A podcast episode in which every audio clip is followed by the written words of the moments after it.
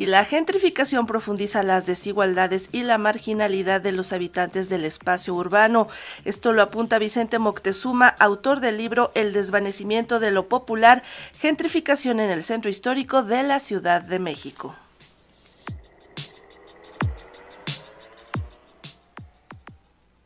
Conocido como gentrificación, el proceso de desplazamiento obligado de una población por otra de mayor poder adquisitivo a raíz de fuertes inversiones de capital, no solo ha obligado a muchas personas a perder el territorio que habitaban en un contexto urbano, sino que además cuando logran permanecer en el mismo espacio, los cambios de uso del lugar terminan marginando y desvaneciendo a las clases populares, señaló el historiador Vicente Moctezuma, autor del libro Desvanecimiento de lo Popular, gentrificación en el centro histórico de la Ciudad de México. Acá entra un concepto que es el concepto de gentrificación, que mediante distintas inversiones de capital se transforma el espacio, adecuándolo para usuarios pues más acaudalados, digamos, que los que hacían uso previo del espacio, ¿no? Y propongo entender esta experiencia bajo la idea o bajo la metáfora del desvanecimiento de los sectores populares. Lo que quiero señalar es que el desplazamiento no solo ocurre cuando hay expulsiones residenciales, sino que también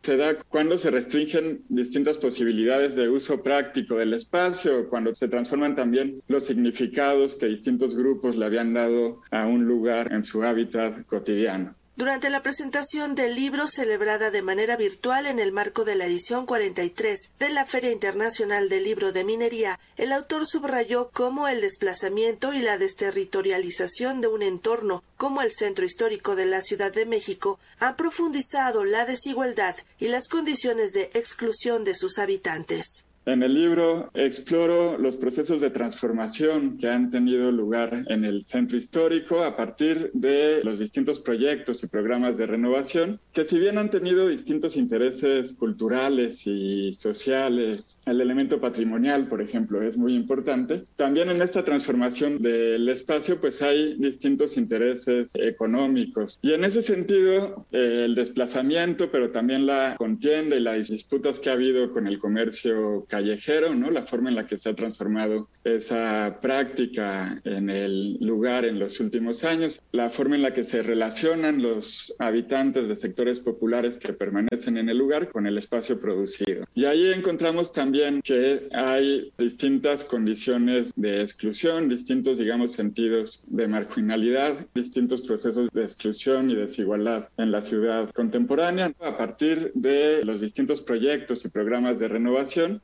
Desvanecimiento de lo popular, gentrificación en el centro histórico de la Ciudad de México. Es una coedición entre el Colegio de México y el Centro de Investigaciones y Estudios Superiores en Antropología Social. Para Radio Educación, Sandra Karina Hernández.